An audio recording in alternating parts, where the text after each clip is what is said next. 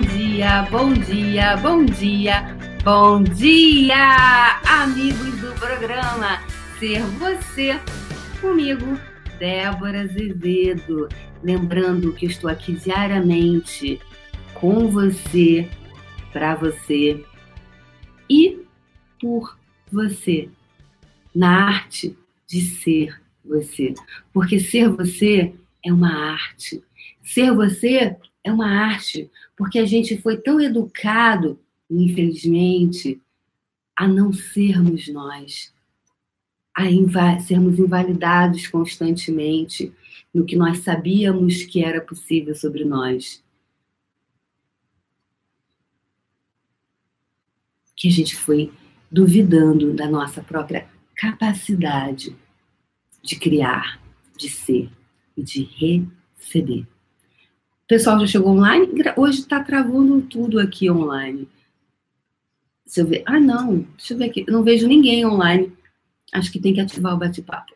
Oh, ok. Temos pessoas online. Temos, vou falar sempre o nome dos cinco primeiros, ok? Vamos lá? Carmen Sartori. Acho que a Carmen é a primeira a chegar todo dia. Luísa Felton. Débora Félix, minha xará.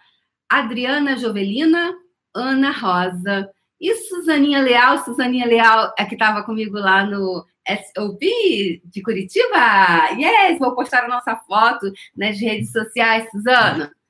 É, eu e Suzana, a gente, a gente combinou, brincadeira, né?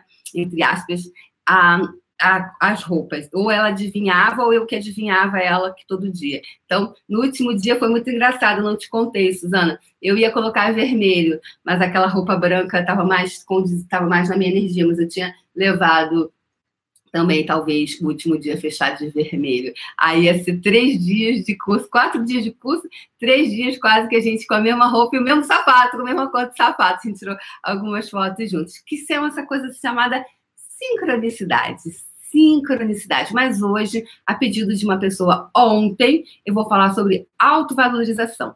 Lembrando, pessoal, que aqui a gente segue muita energia. Lembra, por favor, de deixar o seu like, é, se inscrever no canal para você ser notificado. Quando você dá o seu like, o, o YouTube entende que esse papo aqui pode ser relevante. Será que ser você é relevante? Pois é. Então, deixe o seu like, curtam e compartilhe, conte para as pessoas. Beleza. Então, vamos lá. Então, Autovalorização. A pessoa me perguntou ontem, é, Débora, o que é autovalorização? Você poderia falar sobre isso? Então, hoje eu comecei a falar aqui para vocês. É, hoje come... Obrigada, Adriana Jovelina.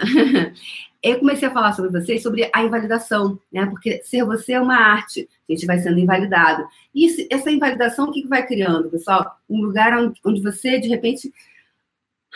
Porque você fala assim, é, eu, eu, brincava assim, quando às vezes a mãezinha, né, amorosa, carinhosa, é, a criança cai e bate na quina da mesa. Aí ela começa a chorar.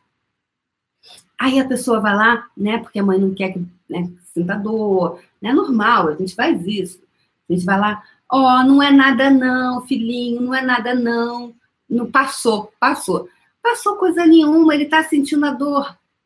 Aí você começa, olha que interessante, né, do ponto de vista lá seu, você começa a duvidar.